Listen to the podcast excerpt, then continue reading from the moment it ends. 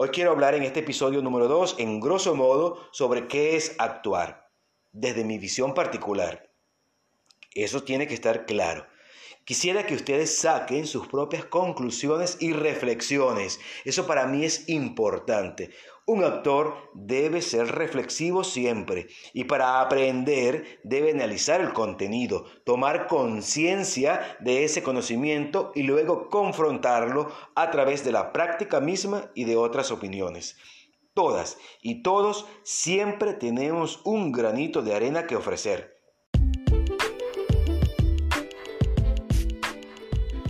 Bienvenidas y bienvenidos a un compartir de conocimientos artísticos, un espacio dedicado al proceso del actor y de la actriz. Soy Douglas Poito, licenciado en teatro, docente y comunicador. Te invito a unirte a mí para que juntos crezcamos en el mundo de las artes. Arte Actoral Podcast. Comienza ya. Un actor o una actriz nunca, pero nunca debe actuar siempre debe vivir un personaje, es decir, darle su propia vida con sus características físicas como base y sirviendo su cuerpo como nicho emocional. Lo más análogo a ello sería como servir de materia o de base para ese personaje que no, eras, que no eres tú siendo tú. ¿Es complejo? Muchísimo, lo sé. A ver, un actor siempre debe ir en búsqueda de una verdad debe ser orgánico, espontáneo, fortuito. Eso sí, pero el actor y la actriz siempre debe estar consciente de que está interpretando o caracterizando un personaje. Nunca debe perder el dominio de ello. Siempre debe equilibrar su energía. De allí la importancia de dominar técnicas actorales que les sirvan de herramientas para caracterizar e interpretar a un personaje. Es muy triste, de verdad que sí, ver a un actor o una actriz desaparecer en el escenario por no saber qué hacer. Aunque para mí lo correcto sería no sabe qué hacer y por eso desaparece, ya que todo actor o toda actriz quiere destacarse y quiere hacer en líneas generales un trabajo profesional. Por eso remarco que el actor no debe actuar, sino estar vivo en un escenario buscando una verdad que no debe ser forzada. Por ejemplo, en el teatro, si hay un personaje en escena que está escuchando a otro personaje y no tiene texto, su objetivo dictado por la tarea es escuchar. Oigan muy bien, escuchar. Además les pido estar pendiente porque en cualquier momento hablaremos de ese detalle vital en la actuación, la tarea. Bien, cuando hablaba de escuchar, les advierto que significa escuchar de verdad no mentirse o tratar de mentirle al público que está escuchando. Cuando un actor o una actriz a través de su personaje escucha a su compañero que interpreta otro personaje y reacciona acorde a lo que él o ella le dice, se nota. Y hasta podría ser conmovedor, porque quizás lo que ese personaje expresa le está creando cierto estado emocional que puede hacer ese clic con el público. ¿Quién sabe que lo sabe muy bien, el público siempre va a saber si ese actor o esa actriz está allí en la escena y no es un elemento escenográfico más. Quizás se puede oír fácil, pero es de cuidado, ya que debería ser una de las metas de un actor o una actriz, estar vivo y presente en el escenario. No una de las metas, tiene que ser central, una meta, un objetivo central como actor, como actriz a través de tu personaje, estar vivo en escena. Por eso el actor no debe mentir, porque el público, aunque sea el más inexperto que exista, lo va a notar. Las emociones no mienten. Ahora te podrás preguntar, pero ¿cómo no miento con mis emociones si estoy actuando? Bueno, mi respuesta es que esa mentira debe ser verdad para ti y debe estar apropiada de tu estado emocional. Por eso es riquísimo ser actor o ser actriz. Si no fuese así sería súper aburrido. Debe haber una metamorfosis, una experiencia mágica, pero controlada. Por eso en la actuación no hay que actuar. Es contradictorio, pero es maravilloso. Y eso lo hace grande grande lo que es el trabajo del actor, de la actriz. Sí, ahora bien, ya que hablamos de actuación, les comparto que una de las preguntas más frecuentes que me han hecho los estudiantes es si hay una diferencia de actuar en teatro, cine o televisión? Mi respuesta, desde mi punto de vista, es que sí.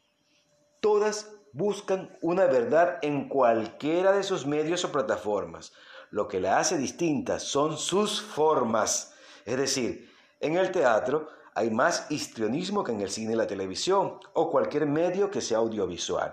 Recuerden que en el teatro se trabaja para un espacio muchísimo más abierto, de mayor alcance, aunque sea de tono intimista la obra.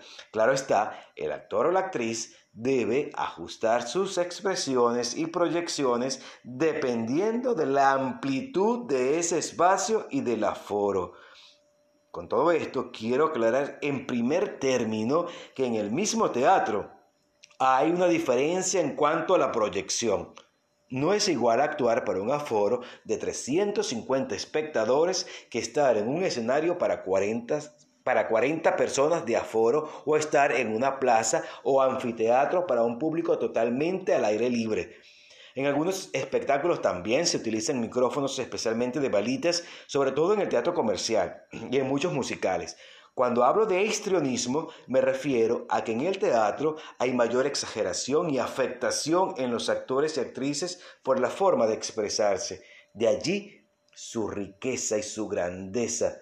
Cuando el actor, cuando la actriz hace un gesto, lo hace en dirección al último espectador que está en la sala disfrutando del espectáculo. Muchos críticos o personas en general hablan de la naturalidad pero desde mi perspectiva, óigase bien, mi perspectiva, el teatro debe ser orgánico, con buen uso de técnica vocal, de respiración, de pronunciación, de gestualidad, entre otras muchas otras cosas, ¿no? Pero también debe ser histriónico. Vuelvo y repito, es mi opinión. Y eso es lo que hace maravilloso el teatro, ese histrionismo esa manera de, hacer los gestos, esas actitudes, la manera de, uno pararse en el escenario, de buscar la luz, de esa comunión que hay con el público en directo. Eso es grande y ahí tiene que haber muchísimo histrionismo desde mi punto de vista, pero orgánico. Es complejo, sí lo es, muchísimo. Vuelvo y repito. Cuando hablamos de la interpretación audiovisual, hay que resaltar que un actor o una actriz trabaja para una cámara y que su actuación va a tener pautas según la planimetría y el encuadre establecido por un director. Además, la parte técnica está muy presente y por eso el alcance, la gestualidad, la proyección es mucho más baja, o es, no es mucho, es más baja. Y en especial, si debe ser, si debe ser obligatoriamente natural.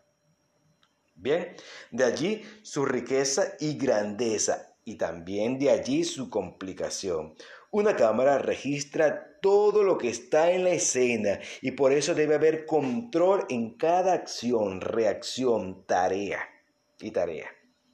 Bien, lo que sí debe estar eh, como factor común en cualquier medio plataforma es esa búsqueda de la verdad, esa emoción real que debe manejar un actor o una actriz en su fondo, en su interioridad, ese motor que genera una organicidad fluida y fortuita, la cual logra conmover a cualquier espectador. En líneas generales, para mí, actuar es interpretar a un personaje orgánicamente según el medio donde se realice. En toda actuación se puede aplicar técnica, no se puede aplicar, se tiene que aplicar técnica. Y no me refiero a un método específico, ¿sí? A un método actoral específico. Me refiero a que cada actor y cada actriz debe saber aplicar herramientas actorales que permitan o faciliten una interpretación real, tanto de forma como de fondo, en cualquiera de esos medios escénicos donde se desarrolle. Bien, es importantísimo que el actor y la actriz tengan conciencia de esas herramientas, de esos superpoderes, tanto naturales como aprendidos, como desarrollados, para poder caracterizar e interpretar lo mejor posible un personaje. Eso para mí es la actuación. Quiero que ustedes saquen sus propias conclusiones, como les dije. Quiero que confronten esta opinión mía con respecto a lo que han aprendido, a lo que pueden investigar y de allí sacar su propio concepto. Gracias por estar acá, espero que les sirva este contenido y cualquier comentario me lo pueden hacer llegar a través de mi red social Instagram, arroba o arroba podcast. También eh, a través de mis blogs, también me pueden escribir allí, hacerme cualquier comentario, tanto de mis apuntes y haciéndome alguna sugerencia con respecto a este episodio. Soy Douglas Poito, se despide de ustedes, fue un placer. Chao, chao, hasta el episodio número 3.